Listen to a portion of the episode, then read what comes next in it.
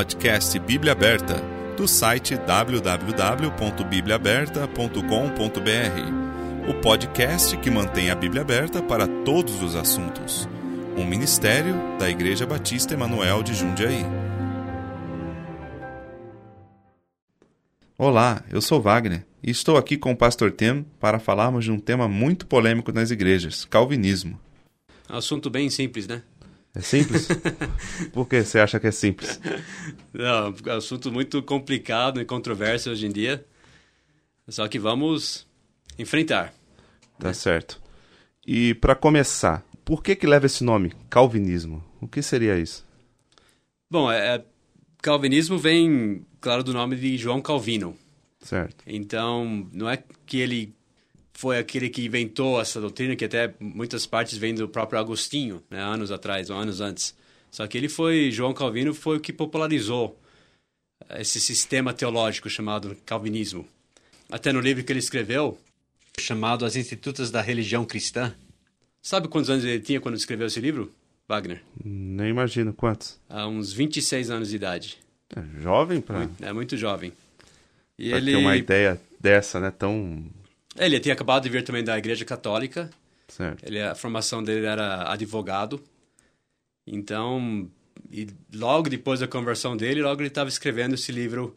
Isso não vai ser muito popular dizer, mas é a verdade, né? Então, e eu, eu pessoalmente acredito que é uma doutrina muito perigosa. Isso que eu queria começar falando hoje. Eu não acho que é bíblica. Né? Eu creio que é uma doutrina antibíblica no geral, você acha? Sim, tem aspectos que você ouvindo fala, não, isso a Bíblia fala sobre eleição, por exemplo. Certo. A Bíblia fala sobre a soberania de Deus, mas não da forma que é postulada pelo calvinismo, por esse Entendi. sistema.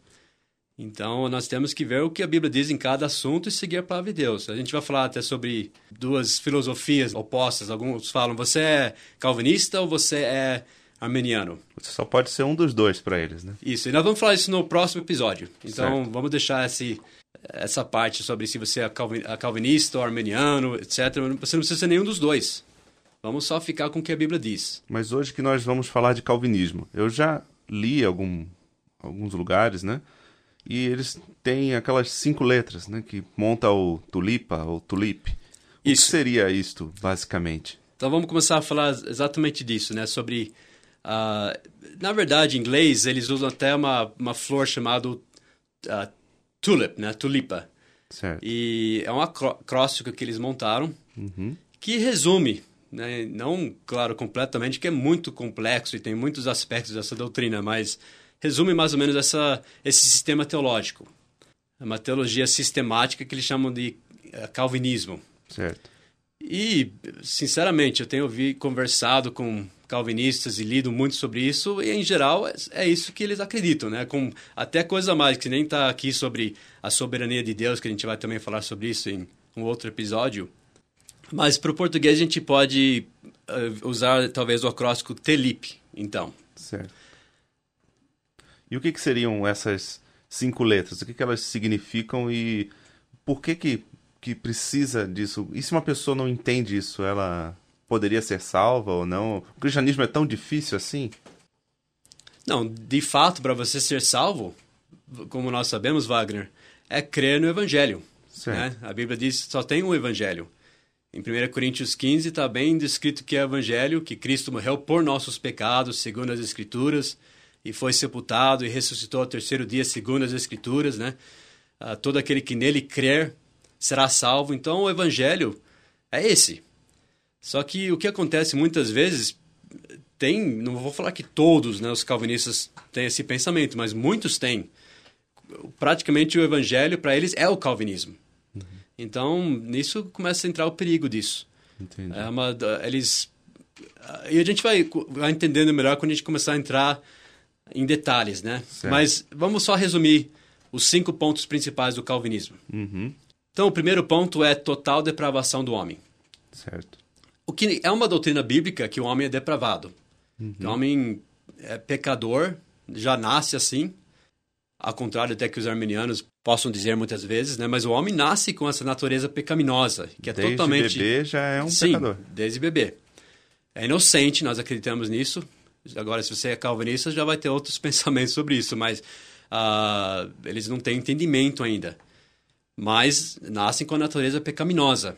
Isso é bíblico. Só que o calvinista, depois a gente vai em outros episódios entrar em detalhes de cada um, mas para o calvinista, total depravação não significa simplesmente que o homem é totalmente uh, depravado, no sentido de que ele pecou contra Deus e que ele não pode fazer nada para se salvar, porque ele é pecador, né, em todos os sentidos. Só que já para o calvinista, total depravação significa para eles total inabilidade, de, de até de crer. É, são, uh, uh, não vamos entrar em detalhes, mas dizendo que eles não podem nem, nem ter a capacidade de crer, porque são, entre aspas, mortos, da forma que o calvinista define morte incapacidade total. Então, elimina o livre-arbítrio. Isso.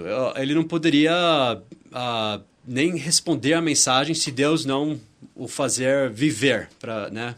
na, quase, ele, na, quase não, ele tem que nascer de novo antes de poder crer. Porque... Seria praticamente um fantoche, então.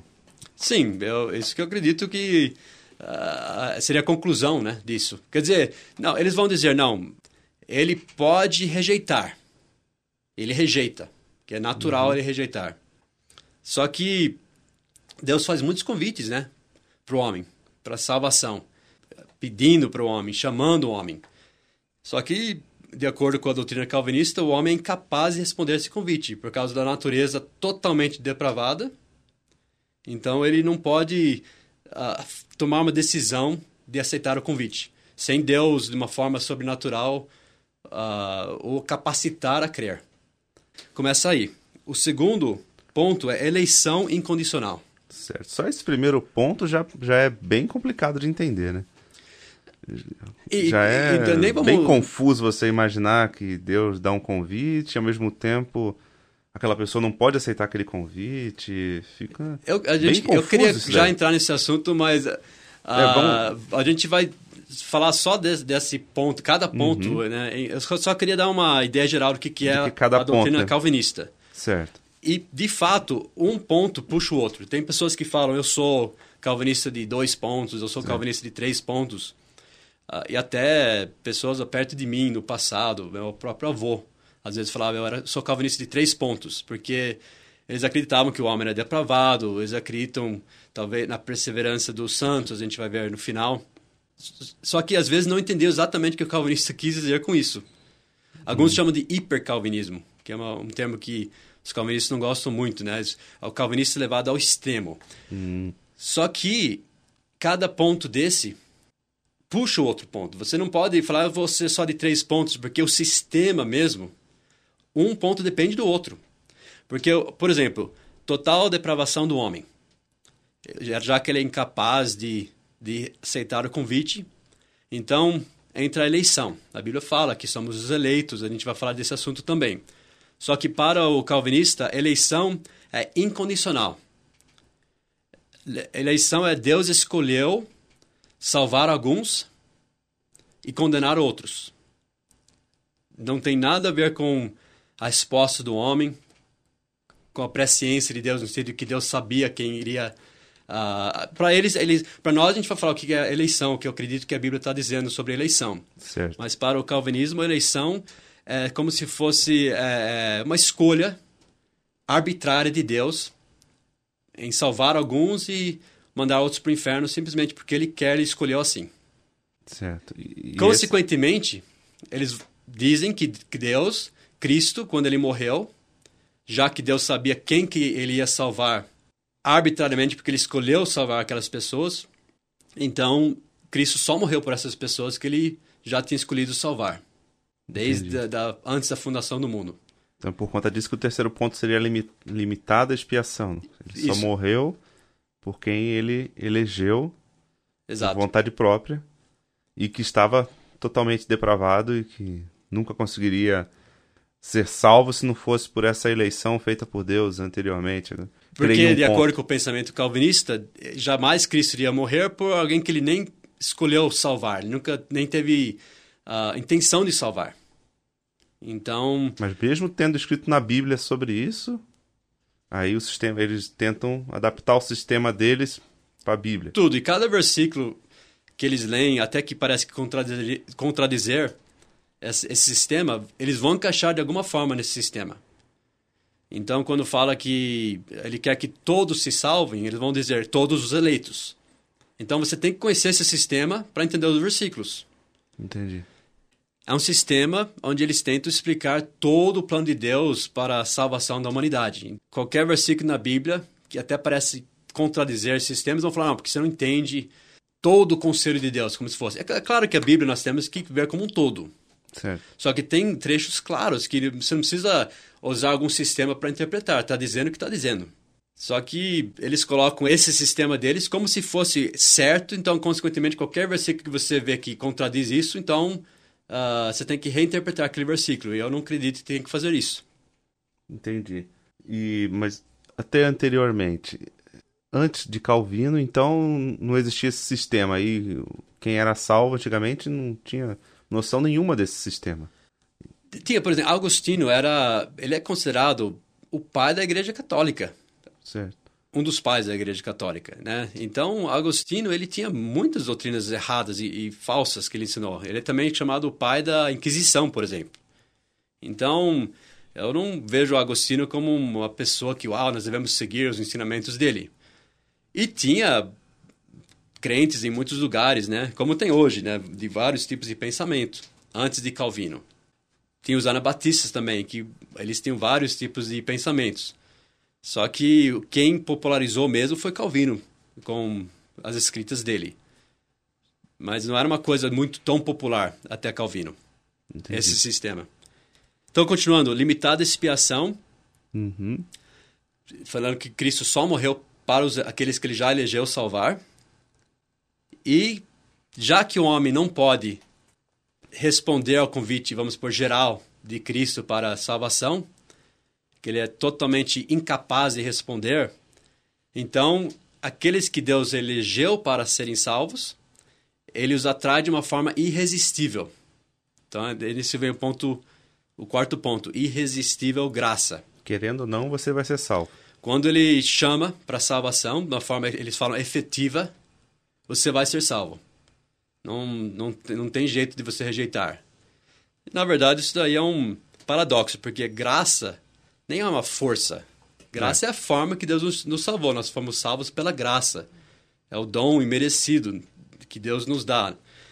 Mas eles colocam como se fosse uma força. Graça, quer dizer, quando ele chama, você vai ter que responder, porque uh, ele te escolheu, então você nem tem capacidade de salvar, então ele vai te dar a fé, ele vai, uh, em efeito, fazer você crer e ser salvo.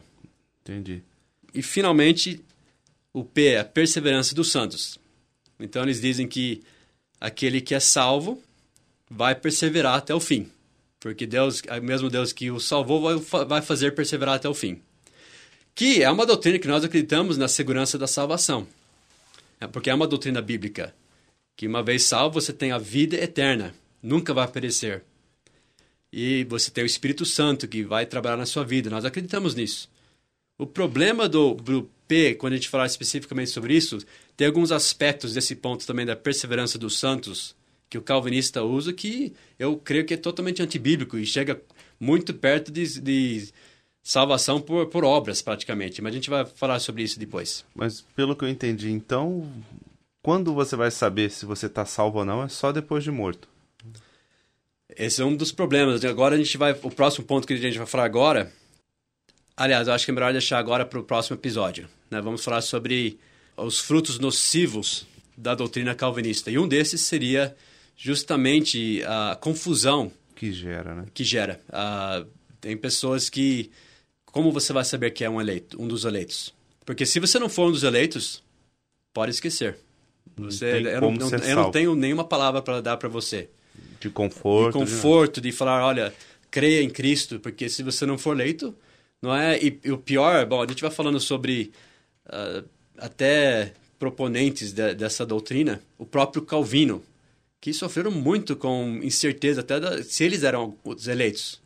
Porque não tem nada a ver com você aceitar esse convite que ele dá. Tem totalmente a ver com Deus fazendo aqueles que ele escolheu pelo seu bel prazer, como eles dizem, né? Ser salvo ou não. Então, se você não é eleito, não tem nenhuma palavra de conforto para você. Então é perigoso. A gente vai falar sobre outros frutos nocivos dessa doutrina. Tá certo. Muito obrigado, pastor. Então vamos para o próximo episódio. Obrigado, Wagner.